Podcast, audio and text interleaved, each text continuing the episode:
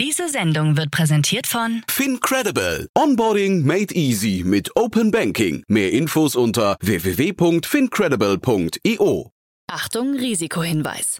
Startup Insider übernimmt keine Gewähr für die Richtigkeit börsenrelevanter Informationen und spricht keinerlei Anlageempfehlungen aus.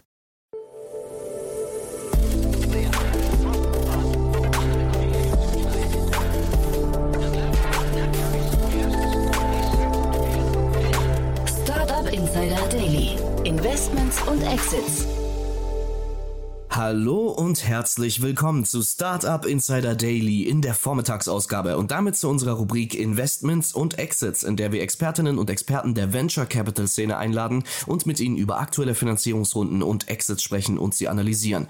Heute mit Daniel Höpfner, Founding Partner und Managing Director von B10 und wir haben eine Menge Gesprächsstoff. Wir sprechen über Freeway Camper, der Vermittlungsplattform für Wohnmobile von Ex-Flixbus Manager Nikolai Wojciuk und seiner Frau Julia Blum. Rund 30 Millionen Dollar haben sie aufgenommen.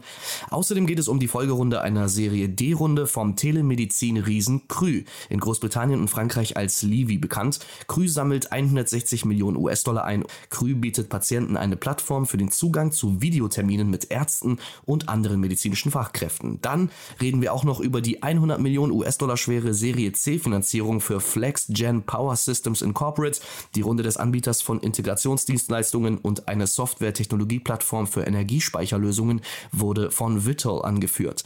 Dann gab es noch diese News. HC Stark Tungsten Powders HCS erwirbt für 45 Millionen Pfund, umgerechnet rund 52 Millionen Euro, eine Kapitalbeteiligung von 15% an Neobolt Limited, dem Anbieter schnell aufladbarer Lithium-Ionen-Batterien. Aber genug der Vorrede, wir legen gleich los nach den Verbraucherhinweisen. Ich sage viel Spaß und bis später. Werbung.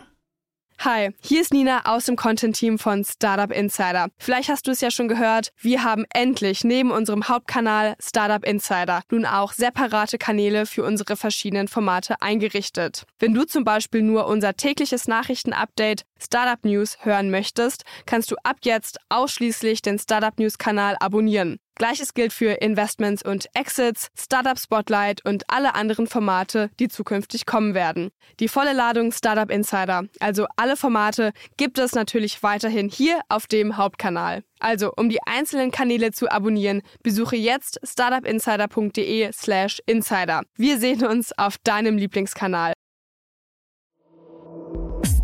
Insider Daily.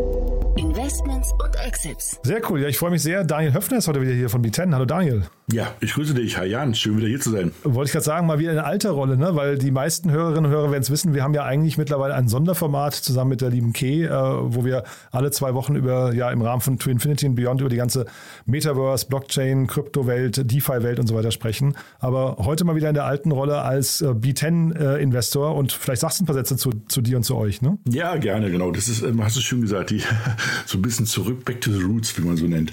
Ähm, B10 ist ein Frühphasen-Investor, wo wir in Tech-Startups äh, investieren.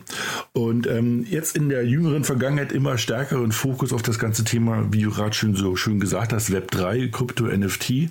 Ähm, aber nichtsdestotrotz ähm, sind wir auch immer noch in dem alten, im alten Bereich, wenn man das so nennen darf, noch unterwegs. Und ähm, in der Rolle heute besprechen wir ein paar ganz spannende Finanzierungsrunden, die es gerade so gab. Ja, wir haben einen tollen Ritt, finde ich, also über MedTech oder Health kann man sagen, ne? über Energie bis hin zu Travel. Aber vielleicht noch kurz der Hinweis, wir beide hatten im Vorfeld gerade darüber gesprochen, bei Coinbase passiert ja gerade extrem viel. Das ist deswegen, finde ich, zwischen uns beiden so spannend, weil wir damals den Börsengang quasi hier auch genau in diesem Format hier diskutiert hatten und beide eigentlich total bullish waren. Jetzt gibt es da die verrücktesten Gerüchte bis hin zur Insolvenz zu ermöglichen. Äh, haben aber gerade gesagt, das diskutieren wir dann nächsten Donnerstag in unserem anderen Format, ne? Richtig, nächste Woche Donnerstag und auch mal, wo kommt das her und ähm, auch mal so ein paar Minuten länger darüber zu diskutieren, was kann man denn machen, dass man jetzt nicht ähm, da so mit ähm, reingerutscht. Ja? Also ich hoffe mal, dass Coinbase ähm, bis nächste Woche Donnerstag nicht pleite ist. Aber du hast es gesagt, es gibt leider so ein paar Gerüchte. Andere Firmen sind ja schon pleite, ähm, sowas wie Celsius äh, ist unter Chapter 11, das ist ja das amerikanische Insolvenzverfahren ähm, wo ähm, mehrere hundert Millionen, wenn nicht sogar Milliarden von ähm, Geldern von Privatanlegern jetzt irgendwie weg ist.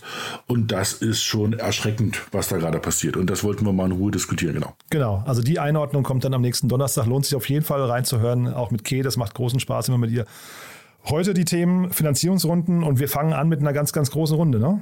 Oder eigentlich, eigentlich ein Exit, muss man sagen, ne? Eigentlich ist es doch ein Exit, ne? Genau, ein Exit haben wir dabei. Und zwar ähm, wie immer, ne, so the elephant in the room. Also früher war es Google, heutzutage ist es Amazon. Amazon kauft ähm, One Medical und ähm, kommt immer näher ihrem Ziel, sich eigentlich komplett irgendwie im Leben eines Menschen sozusagen breit zu machen. Ja, also von ähm, dem, dem Amazon Shop, wie ihn jeder kennt, bis zu, wo jetzt vielleicht nur eben so die, die technisch affinen irgendwie das kennen, so AWS, also digitale Dienste, die man alle über Amazon nutzen kann, und jetzt eben ähm, haben sie für 3,9 Milliarden ähm, eine, einen, stark digital orientierten Gesundheitsversorger gekauft, One Medical, der sehr stark technologieorientiert ähm, sozusagen ja, seine Patienten behandelt. Und das ist schon ganz spannend, weil ähm, das ist nicht die erste größere Akquise. Ähm, ich erinnere mich, das ist jetzt aber auch schon zwei, drei Jahre her, da hat der Amazon Pillpack gekauft. Das fand ich auch ganz spannend. Das war sozusagen ein Abo-Dienst für Tabletten, wo du sozusagen deine Tabletten, was du nehmen musst, als irgendwie kranker Person irgendwie eingibst und du kriegst sozusagen die, die fertig als sogenannte Plister nach Hause geliefert und kannst jeden Tag ähm, sozusagen dein Package aufreißen und das Zeug was drin ist. Und das war ja schon der erste Schritt. Da bringt er so ganz stark so dieses irgendwie, wir können Delivery, wir können mit Leuten und irgendwie Kundenzufriedenheit und Medizin zusammen. Und jetzt haben sie sich sozusagen One Medical gekauft, die das sozusagen so komplett äh, anbieten können. Also das wird spannend. Also ähm, Amazon wird dann eines Tages alles von uns wissen, ja. Also von ähm, was habe ich gekauft, gegessen, äh, welche hochriskanten irgendwie Hobbys habe ich, weil ich mir regelmäßig einen Fallschirm kaufe, bis dass sie mich halt hoffentlich auch wieder gesund machen. Ja, das verkennt man oft, ne, dass Amazon ja wirklich so eine richtige Datenkrake natürlich eigentlich ist, weil sie halt ganz, ganz tief verankert irgendwie in verschiedensten Bereichen bei uns ist. Ne? Aber ich finde das tatsächlich, dieses, dieses Thema Daten oder, oder gläserner Bürger, ich finde das gar nicht so schlimm, muss ich sagen, wenn es hinterher mir zugutekommt. Da habe ich dann überhaupt keine Probleme damit, wenn ich, also wenn jetzt hier in dem Kontext irgendwie, keine Ahnung, Amazon mir sagt, hier, Jan, du sitzt abends zu oft auf der Couch und guckst Prime und isst dabei Chips, ja, und sagt mir dann, äh, hier haben wir drei Mittel dagegen oder wie auch immer. Also das, weißt du, ich finde das, äh, wenn es es mir zugutekommt, stört mich das nicht, auch nicht, wenn es Amazon ist. Äh, aber das ist jetzt meine, meine persönliche Meinung dazu. Ich sehe das sehr ähnlich wie du. Also im, im, ich glaube, wir Deutschen sind ja bei dem Datenschutzthema ähm, man sagt immer so irgendwie naturgegeben so nervös. Ich weiß gar nicht, warum naturgegeben wir Deutschen da so sind, aber eben, ähm,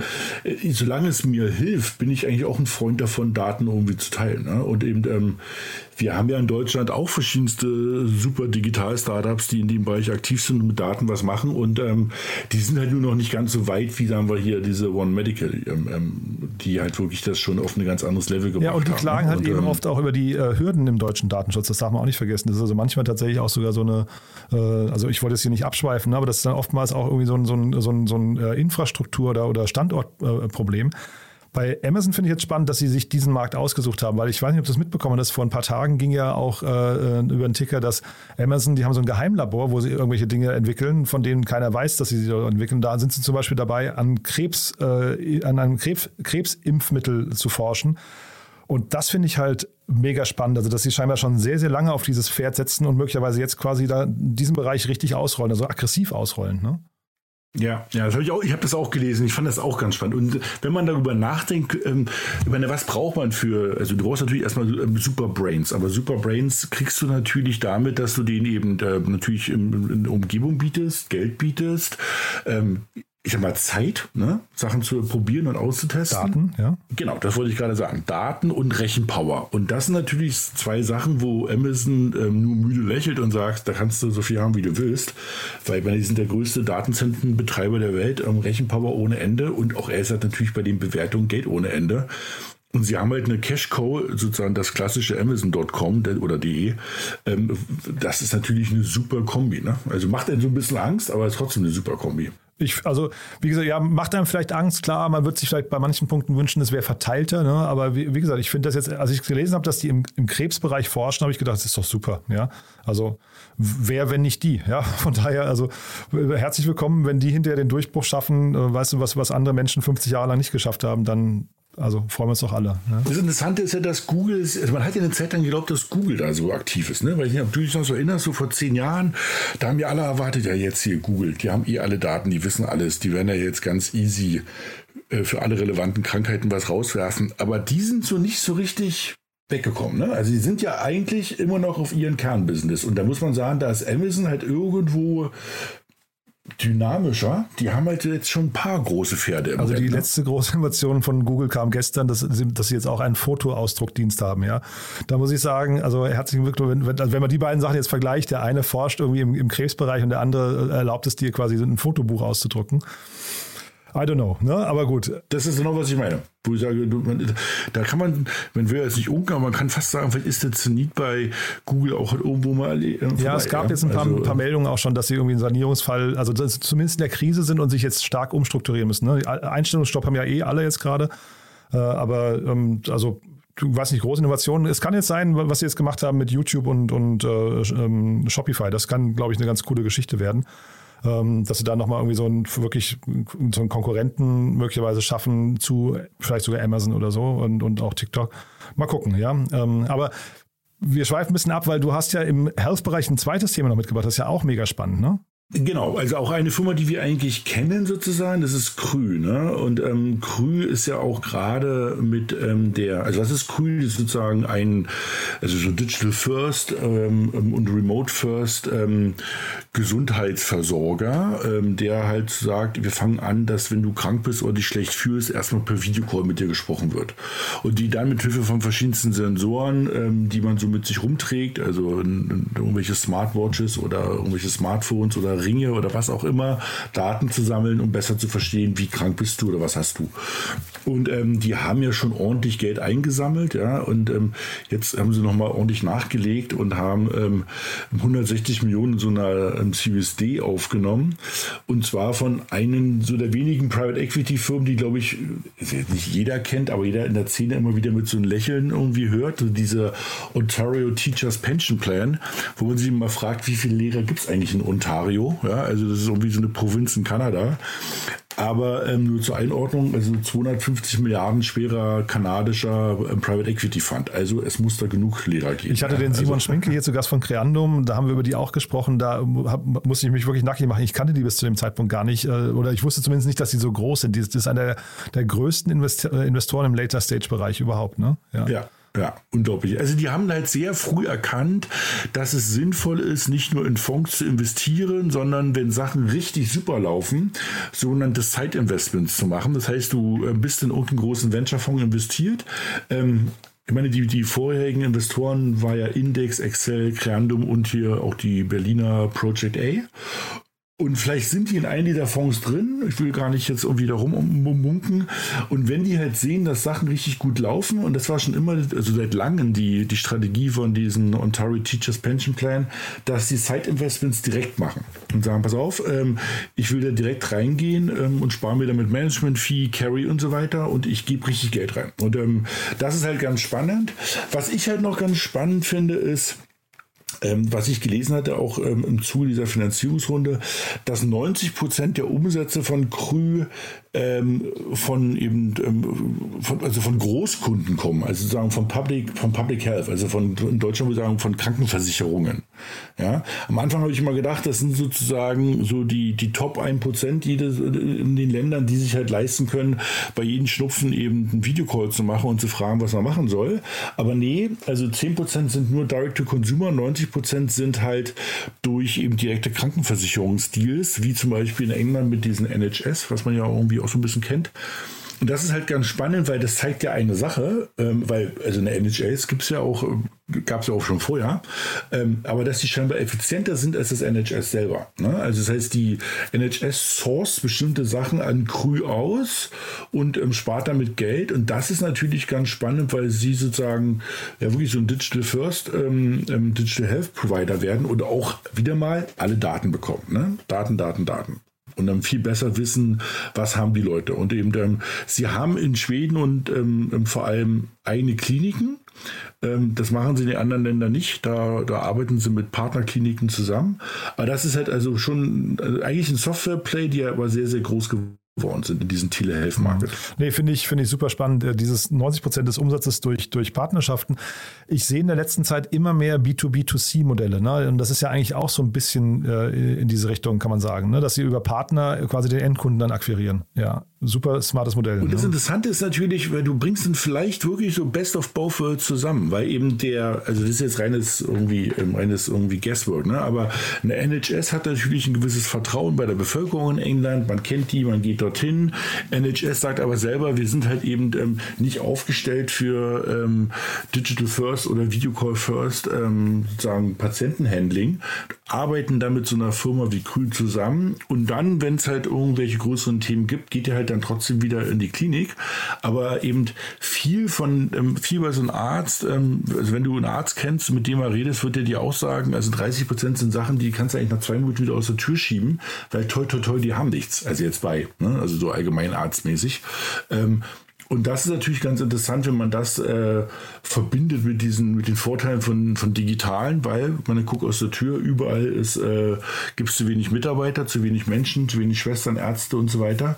Und dann hilft das vielleicht. Du, ich finde, man sieht es ja ganz, ganz wunderbar im eigenen, äh, am eigenen Alltag, ne? wie viele Meetings man plötzlich machen kann äh, pro Tag, was früher einfach nicht machbar gewesen wäre, ne? nur weil man sie jetzt digital macht ist ja das Gleiche hier. Ich glaube, dass, äh, und viele Dinge, glaube ich, im Telemedizinbereich kannst du zumindest in den Vorgesprächen bestimmt immer und dann vielleicht auch bei manchen Konsultationen kannst du die wahrscheinlich einfach auch digital genauso gut erledigen. Ne?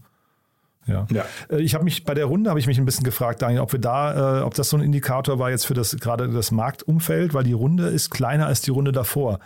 Äh, würdest du sagen, weil man sagt ja jetzt die ganze Zeit, äh, Unternehmen, die jetzt noch nicht profitabel sind oder auch noch weit weg von der Profitabilität, haben es gerade ein bisschen schwieriger. Würdest du sagen, das ist hier so ein Fall oder, oder ähm, kann man das von außen betrachtet jetzt nicht so pauschalisieren? Also man kann natürlich das nicht so pauschalisieren, weil wir die Daten jetzt nicht kennen und es wird jetzt auch vermessen. Ähm, was ich glaube, ist, dass sie natürlich trotzdem sagen, lass uns einfach Geld aufnehmen ähm, und so einen gewissen Boardchest irgendwie zu haben auch. Ne? Und ähm, ich glaube aber, ähm, ich meine, ich kenne jetzt Cruise nicht, ob die jetzt Break-Even sind oder nicht, aber auf der anderen Seite muss man sagen, das ist ja einer dieser Megatrends, wo du ich, ich sage mal mit einem Lächeln, nichts falsch machen kannst. Ne? Also Digital Health und Telemedizin, das wird in den nächsten fünf Jahren einen ganz anderen Stellenwert haben als heute. Und ähm, das ist jetzt nicht ähm, irgendein weit, weiteres Thema, wo du sagst, naja, mal gucken, vielleicht schickt sie einfach jetzt weg. Das war jetzt so ein bisschen ein Hype-Thema. Also ich glaube an die schon sehr, sehr stark. Ja? Und die sind ja seit der letzten Runde schon Unicorn. Ne? Ich glaube, das war im April ähm, 21 haben insgesamt sieben, über 700 Millionen eingesammelt. Also das, die sind schon echt auf einem guten Weg äh, von außen betrachtet. Ne? Ja. ja, ja. Und da muss man auch mal sagen, wieder mal auch an Project A Hut ja. ab. Also die haben ja sehr, sehr früh an die geglaubt und sehr früh investiert. Also ähm, da hatten sie einen guten Riecher. Ja, äh, und also Project A auch, hat einen langen Atem gehabt am Anfang, ne, haben dann immer wieder gesagt, äh, also verschiedenste Leute von dort haben gesagt, warte mal, das Modell wird aufgehen, also das Project A-Modell, ne? Ähm, und hat sich dann jetzt irgendwie bewahrheitet. Die haben also wirklich, also einen Unicorn nach dem anderen, äh, zumindest im letzten Jahr, ne? jetzt in dieser, in dieser ähm, Hochphase dann. Also Hut ab, ja. Ähm, das ist ein tolles Portfolio auch. Ne? Jetzt hast du aus dem Energiebereich noch, also jetzt machen wir einen harten Cut, Energiebereich, da hast du auch zwei Sachen mitgebracht, auch mega spannend, ja? Genau, wir springen jetzt, aber wir bleiben nichtsdestotrotz eigentlich in, auch in diesem, in diesem Megatrendbereich. Ne? Jetzt reden wir von über Energie und äh, also FlexGen ähm, wird man nicht so richtig kennen, ähm, ist sehr stark in Amerika aktiv, ähm, hat eine Series C über 100 Millionen aufgenommen. Ähm, darin sind zwei, drei Sachen ganz spannend. Also was die machen, ist Hardware und Software und eben das Management von Batterien, Akkus äh, und Energie sozusagen.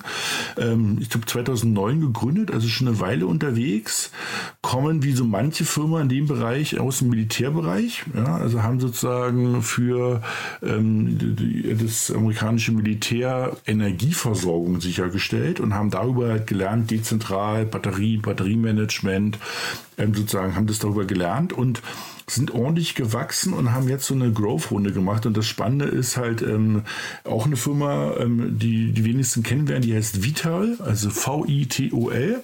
Ähm, wird also äh, kein Problem, wenn man die nicht kennt, aber es sind so der größte Lieferant und Händler von Energie weltweit. Du ja, hast mir also das im Vorfeld erzählt, ich habe von denen noch nie gehört, Daniel. Wirklich, also das ist irre. Ja. Genau.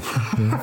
Also, also, es gibt ja auch so ein paar Zahlen, wo man halt wirklich auch irgendwie jetzt irgendwie sprachlos wird. Das sind über 50 Jahre alt, machen über 270 Milliarden US-Dollar Umsatz 2021. Ja, also ähm, und ähm, haben irgendwie letztes Jahr über 6000 Schiffe über den Ozean geschickt. Ähm, natürlich erstmal mit fossilen Brennstoffen. Ähm, das ist erstmal noch der Haupttrieb ähm, der Industrie, aber sie haben scheinbar auch die Zeichen der Zeit erkannt.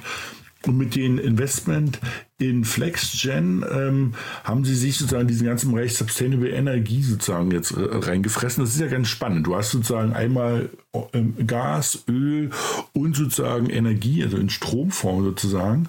Das ist halt, äh, also die wollen sich halt positionieren als der Lieferant von Energie, in welcher Form auch immer. Und ähm, die, die, die, das Team von FlexGen ähm, scheint ja auch sehr, sehr fit zu sein. Wir macht das schon seit mehreren Jahren und ähm, liefert einfach Energie, wo du sie brauchst, wie sie brauchst, mit Hard- und Software. Mhm. Und ich hatte parallel mal geguckt, dann hast du das erzählt hast, ähm, äh, sie sind aber nicht aktiv als Investor, muss man sagen. Sie haben so in, insgesamt in vier Unternehmen investiert. Davon würde ich sagen, Sun Mobility, das klingt jetzt so ein bisschen vielleicht noch nach äh, irgendwie äh, auch auch äh, Energiebereich. Der Rest klingt dann irgendwie ein bisschen anders. Äh, aber ich will nur, nur sagen, also die wachen dann gerade auch vielleicht erst auf in diesem ganzen Segment, äh, sich da äh, oder, oder Knowledge dazu zu holen. Ne? Genau. Ich meine, vielleicht ist das auch der erste Schritt irgendwie, um, um das Thema ganz zu besetzen. Das weiß man ja nicht. Ne? Aber eben, genau.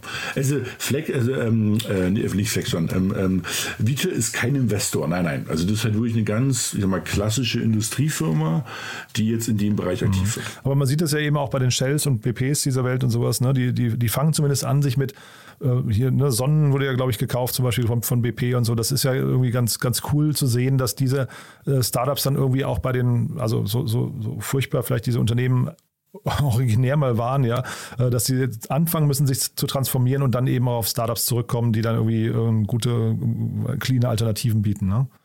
Ja, ja, das ist schon genau. sehr cool. Das war jetzt eins von zwei Themen. Du hast aber ein zweites noch mitgebracht, ne?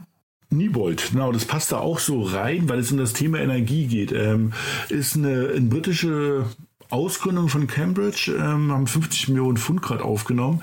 Was ist daran so spannend? Und zwar, ähm, das ist erstmal ein Hardcore-Tech-Thema, ähm, aber um was es erstmal geht, ist, die wollen, dass man Batterien sehr, sehr schnell ähm, laden kann. Und jetzt, das muss man sich auch mal überlegen. Ähm, der Trend geht ja immerhin dazu sagen, ich will größere Batterien und noch größere Batterien in den Tesla und andere Elektroautos und die, Batterie, äh, die Handys werden auch immer alle größer, weil die Batterien größer werden. Da muss man ja überlegen, ist das ja eigentlich der richtige Winkel? Ne? Ähm, weil es geht ja gar nicht darum, dass ich sage, ähm, ich lege dieses Handy oder das, ich will mit dem Auto 800 Kilometer am Stück fahren. Ich will halt nur nicht stehen irgendwie eine Stunde oder eine Dreiviertelstunde. Ne? Das heißt, wenn man diesen heiligen, den heiligen Gral, sage ich jetzt mal, knackt zu sagen, ich fahre mit so einem Auto halt vielleicht, habe ich nur 300 Kilometer oder 400 Kilometer, aber ich fahre halt ähm, einfach raus zur, zur sozusagen Toilettenpause oder ich hole mir einen Kaffee und in den fünf Minuten, wo der steht, ist der halt wieder mit 300 Kilometern aufgeladen.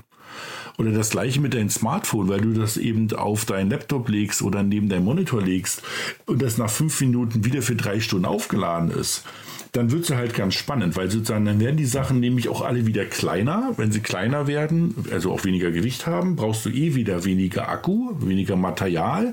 Das ist so ein, so ein dann, das ist eine ganz interessante Entwicklung, wo du sagst, ja, das wird halt nicht nur zu ähm, ähm, also es führt halt zu leichteren, ähm, ähm, ähm, leichteren Geräten, weniger Abfall eines Tages. Und das ist halt ganz spannend, warum ich die so cool finde, weil die halt ähm, nicht auf das Thema gehen, wir machen alles größer, sondern wir machen es einfach schneller im Laden. Nee, super spannendes Thema und wahrscheinlich hast du es genau, genau richtig beschrieben gerade.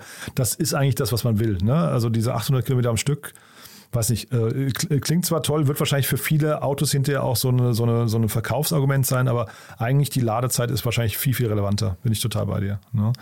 Äh, aber der Markt ist halt mega krass, ne? Wie, wie der Batteriemarkt, wie wichtig der geworden ist, wie viele, wie, wie viele Investitionen da auch gerade getätigt werden. Ich finde das, äh, ne, das ist somit der am heißest umkämpften Mar äh, umkämpfte Markt, glaube ich, gerade, ne? Ja, weil, wenn man ehrlich ist, ist das ja immer noch so ein bisschen wie vor zehn Jahren. Ja, also ich meine, die, die so ein Tesla Supercharger ist schon ganz interessant. Oder wenn du an, wenn du ähm, nicht nur bei, bei Tesla, auch bei anderen Elektroautos an so, an so einen Schnelllader rangehst, wenn du dieses Kabel dort reinwuchtest, wo du so ein 5 cm ähm, Kupferkabel dort reinpresst und das alles warm wird und heiß wird und siehst, dass da irgendwie mit ähm, 300 Kilowattstunden bei 60 Ampere Grad irgendwie ein Auto geladen wird, wo früher ein ganzes kleines Dorf irgendwie mit betrieben wurde, da siehst du halt, ähm, wie der Trend dorthin geht und eben wenn man da eben Innovationen in verschiedensten Winkeln, also schnelleres Laden, ähm, weniger ähm, seltene Erden oder seltene Produkte braucht, bessere, auch, auch Zweitverwertung ist ja so ein Thema. Es gibt ja ein paar Startups, die in diesem Bereich Zweitverwertung sehr aktiv sind weil man die Batterien eben noch mal ähm, sagen wir, refurbischen kann, ja, wie man es bei Handys und bei anderen Geräten ja vielleicht auch macht. Und dann können diese ähm, Batterien halt noch mal genutzt werden. Ist halt ein, ein ultraspannender Markt, also von verschiedensten Perspektiven. Und man muss auch sagen, das ist ja so ein bisschen das Backbone von der Energiewende. Ne? Also ähm, jeder wird es die letzten Wochen mitbekommen haben. Es gab jetzt verschiedenste äh, Berichte, wo sie gesagt haben, naja, die Hälfte der regenerativen Energie in Deutschland wird gerade gar nicht irgendwie richtig genutzt, weil wir sie irgendwie nicht gespeichert bekommen und das alles so teuer ist. Naja, guck mal, da liegen sie, ne, die Batterien. Dann hat sich das Thema relativ schnell, ich sag mal, positiv erledigt. Ja. Absolut, ja.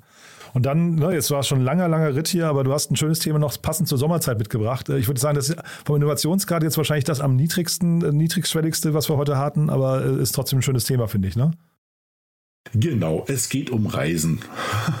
Und es geht sozusagen auch ähm, um, ich sag mal so, ähm, ähm, ähm Leute, die man so kennt, irgendwie aus der Szene. Also das ist sozusagen einmal, die Firma heißen, die wir reden wollen, ist Freeway Camper.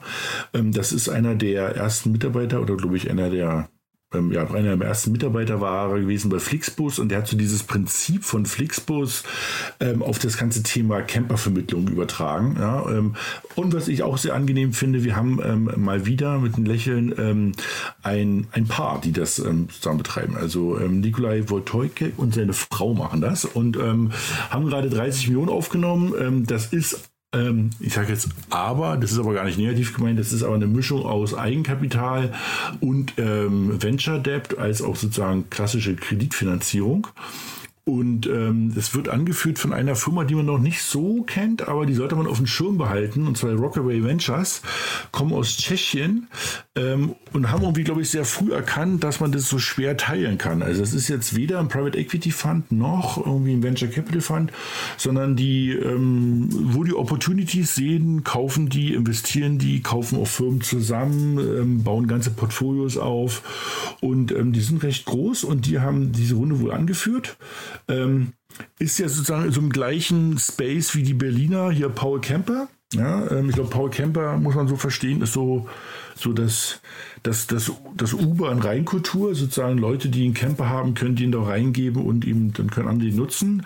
Und eben bei Freeway Camper ist es eher so, dass die ähm, eigene Flotten aufbauen. Ich glaube, deshalb auch das Geld. Ähm, und was halt natürlich ganz spannend ist, warum ich es halt auch hier nochmal vorstellen wollte, ist, dass der Travel-Markt natürlich nach zwei, zweieinhalb Jahren Corona jetzt wirklich wieder am, am explodieren ist, aber ähm, so ein bisschen mit ähm, mit einem anderen Twist. Ne? Also ähm, ich weiß nicht, wie es bei dir im Freundeskreis ist oder bei dir persönlich. Ähm, bei mir im Freundeskreis und bei mir selber sind, sind die Flugreisen komplett runtergegangen. Ja? Also man ist viel mehr äh, in der Nähe unterwegs. Man sieht es auch gerade, wenn man irgendwie Nachrichten guckt, die, das Chaos an den Flughäfen will man sich irgendwie nicht geben. Das heißt sozusagen, alles, was man natürlich mit so einem Camper irgendwie machen kann, also Local Travel, also European Local Travel, ist natürlich ganz spannend. Ne? Und ich habe so ein paar Zahlen und zwar irgendwie dieser, dieser europäische Outdoor-Travel-Markt ist halt auch echt groß. Und zwar, wir reden von 150 Milliarden. Ja, also das ist eine echte Summe. Und ähm, der Rental-Markt in Europa ist halt 11 Milliarden. Das ist halt auch schon echt groß. Ja? Also 11 Milliarden Rental-Markt. Ähm, da, da passiert schon was und da können natürlich auch ähm, mehrere Player unterwegs sein. Also eine Power Camper mit dem Ansatz, ähm, jeder Camper, der zu Hause rumsteht, ist eigentlich irgendwo ähm, schade drum. Ja? Und es gibt über 5 Millionen privat gehaltene Camper in Europa. Und eben die, das Team eben von, von sozusagen ähm, Freeway, Freeway Camper, sagt halt eben, sie wollen sozusagen so, nennen wir es mal eher wie bei Flixbus, deshalb passt das auch so, so, ähm, so einen Standard haben. Ne? Das heißt, sie reden mit verschiedensten Firmen, die, die ähm, Flotten haben, die relativ neue Fahrzeuge haben und nach drei, vier Jahren verkaufen sie halt sozusagen die Camper auch in den Markt rein und kaufen neue. So ist es deren Ansatz. Und das, das ist halt ganz spannend. Und ich glaube stark an diesen Markt. Ich glaube an diesen Outdoor-Markt, an den Travel-Markt und ich glaube an diesen europäischen Travel-Markt. Und deshalb sage ich mal, ich freue mich, ähm, dass es auch dieses, dieses Modell à la Flixbus jetzt in dem Bereich aktiv ist. Und die Flixbus-Gründer haben wohl auch mit investiert. Ja. Also den Trend kann ich sofort unterschreiben, kenne ich aus dem privaten Umfeld. Auch ich kenne auch die Stories von Leuten, die auch mit, mit mehreren Monaten Vorlauf schon keine Camper mehr bekommen haben. Also von daher äh, ist der Markt wahrscheinlich momentan oder die Nachfrage größer. Vielleicht auch wegen dem Chaos am Flughafen und, und, und dem Trend zum nicht mehr fliegen. Aber also ich, ich kann das unterschreiben. Ich bin nur bei dem Modell, ich habe gedacht, hoppla, das, das klingt mir so ein bisschen Asset Heavy, oder? Im Vergleich zu, ich finde find Paul, Paul Kemper und ich verstehe das mit dem Standard, das du gerade gesagt hast, diesen, diesen Mindeststandard, den man erreichen möchte. Aber Asset Heavy finde ich immer furchtbar. Das ist der Weg, den Sie jetzt mal eingeschlagen haben. Ich glaube, das wird man auch sehen. Ähm, ich meine, ich mache mal ein Beispiel. Es ist natürlich auch so ein bisschen wie Six. Ich wollte ne? das sagen, also genau, Six, ja. Hm. Genau. Six nimmt sich das ja auch auf die Bücher. Jeder kennt sozusagen so ein bisschen so diese, ich nenne es mal Rumors on the Floor, dass irgendwie Six quasi zur Hälfte einkauft ähm, und das richtige Geld bei Six durch den Verkauf irgendwie verkau äh, verdient wird nach zwei, drei Jahren. Ähm, und äh, also ich weiß es nicht. Ich habe explizit gesagt, dass es nur irgendwie ähm, Rumors sind, aber mit das passt natürlich dazu, ne? wenn die halt natürlich günstig einkaufen, weil sie im Balk einkaufen. Teilweise haben sie auch geschrieben, dass sie bestimmte Umbauten selber machen ähm, und das eben mit einer hohen Effizienz, weil sie es halt eben wie tausendmal gemacht haben. Ähm, und nach zwei, drei Jahren oder vier Jahren wird er eben dann verkauft und man kann mit dem Verkauf noch Geld machen und eben ähm, durch, das, durch das Mietmodell auch. Es ist interessant. Ich glaube, die Asset-Heavy-Modelle ähm, waren ja immer alle so ein bisschen beäugt worden, wenn man sagt, ja, man hat so eine hohe Kapitalbindung. Das war ja die letzten fünf Jahre, sieben Jahre irgendwie, ich sag's mal, nicht so ein Problem, nee, weil klar, Geld ja, quasi nichts kostete. Ne? Also Auto 1 ist ja ein ähnliches Modell, die nehmen also ist, nein, ist nicht ein ähnliches Modell, aber die nehmen sich das ja auch auf die Bücher und verkaufen es dann, also brauchen auch viel Kapital ich glaube, die, das Thema wird, wie können Sie das nach vorne entwickeln? Ja? Und wie ist die Inflationrate und was sind, wie ist die Zinsentwicklung? Ähm, wenn die jetzt komplett durch die Decke geht und wir wieder 19 Jahre Zinsen haben, dann werden Sie eher ein Problem haben.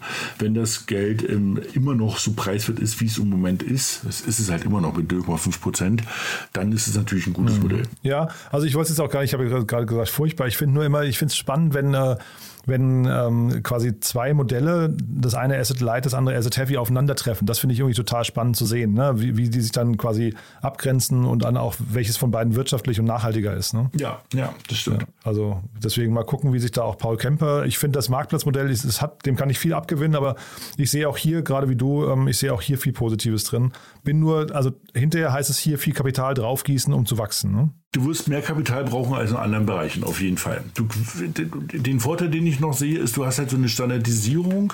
Das heißt eben, ähm, das ist halt vielleicht auch für Leute, die das erste Mal campen, ganz interessant. Ne? Neue Fahrzeuge äh, durchstandardisiert, du kannst halt anrufen und sagen, du, irgendwie der Kühlschrank geht nicht und die sagen, ja, das ist der zweite Knopf von links. Das hast du natürlich jetzt, äh, wenn du Individualcamper hast, die teilweise 20 Jahre sind und eine gewisse Nostalgie mitbringen, wird es halt ein ganz anderes Thema. Das wird natürlich viel komplizierter.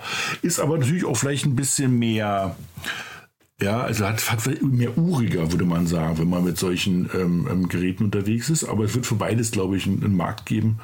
Und ich glaube, ähm, beide, also Paul Kemper als auch eben ähm, die, die, die Jungs zusammen von Free Camper, ähm, man wird sozusagen ähm, mehr Leute in, diesen, in diese, diese Camperwelt, in diese Caravan-Welt bringen. Und ich glaube, dass, da gibt es noch genug ähm, Wachstumspotenzial. Jeder, der in Amerika oder irgendwie in Neuseeland schon mal unterwegs war und sieht, mit was, wie viele da rumfahren, da sagst du, da hat Deutschland, hat Deutschland super schöne Ecken. Äh, äh, lass uns die entdecken mit dem Camper äh, und nicht irgendwie durch die Gegend fliegen mit dem Flugzeug. Also unterschreibe ich sofort, Daniel. Du, dann vielleicht allerletzte Frage noch an dich. Wer darf sich denn bei euch melden, wenn er sagt, jetzt hat er von dir gerade gehört, wie du auf Dinge drauf guckst, wenn er sagt, B10, mit dem möchte ich irgendwas zusammen machen? Also B10 ähm, eher im Bereich Web 3 und Krypto, ja, also alles im Bereich Web 3, Krypto und da wieder mal Sachen, die halt jetzt nicht irgendein Hype sind, also ähm, irgendeine neue NFT-Reihe hat es bei uns immer noch schwer, aber eben ähm, zu sagen, ich habe eine, ich bin ein Enabler, also die Technologie dahinter, das finden wir immer noch spannend. Ja, also und wir sind nur jetzt ähm, komplett fokussiert auf das Thema Web 3 und ja. Cool. Und wer mehr von dir hören möchte, dann am nächsten Donnerstag hier auf diesem Kanal. Ne? Da diskutieren wir, was gerade äh, auf, auf der anderen Seite so funktioniert und nicht funktioniert. Super. Daniel, hat mir großen, großen Spaß gemacht. Danke, dass du da warst und ja, dann bis Donnerstag, ne? Bis Donnerstag. Tschüss. Werbung. Hi, hier ist Moritz, Marketing und Growth Manager bei Startup Insider. Wenn du über die verschiedensten Themen immer auf dem neuesten Stand sein möchtest, dann empfehle ich dir auf jeden Fall unsere Newsletter auszuprobieren. Von unserem täglichen Morning Briefing Startup Insider Daily zu unseren themenspezifischen Newslettern wie Krypto und Web3, Investments und Exits oder KI Kompakt bist du mit unseren Newslettern immer top informiert. Falls du interessiert bist, kannst du dich jetzt ganz einfach kostenlos anmelden und zwar unter startupinsider.de/slash insider. Startup Insider Daily, Investments und Exits. Der tägliche Dialog mit Experten aus der VC-Szene. Das waren Jan Thomas und Daniel Höpfner, Founding Partner und Managing Director von B10 über die Finanzierungsrunden von Freeway Camper, Krü, FlexGen und Newboat Limited. Nicht vergessen, wir sind schon um 13 Uhr wieder für euch da mit Lukas Blasberg, Co-Founder von Luniform im Interview. Lumiform ermöglicht es Unternehmen, ihre papierbasierten Prozesse schnell zu digitalisieren und zu automatisieren und kürzlich verkündete Lumiform den Abschluss seiner Series A Finanzierungsrunde in Höhe von 6,4 Millionen Euro, angeführt von einem der europäischen Risikokapitalgeber Capnamic. Mehr dazu in der Mittagsausgabe für heute Vormittag war es das erstmal mit Startup Insider Daily. Ich wünsche euch weiterhin einen erfolgreichen Tag und hoffe, wir hören uns bald wieder. Tschüss und bis zum nächsten Mal. Diese Sendung wurde präsentiert von Fincredible. Onboarding made easy mit Open Banking. Mehr Infos unter www.fincredible.io.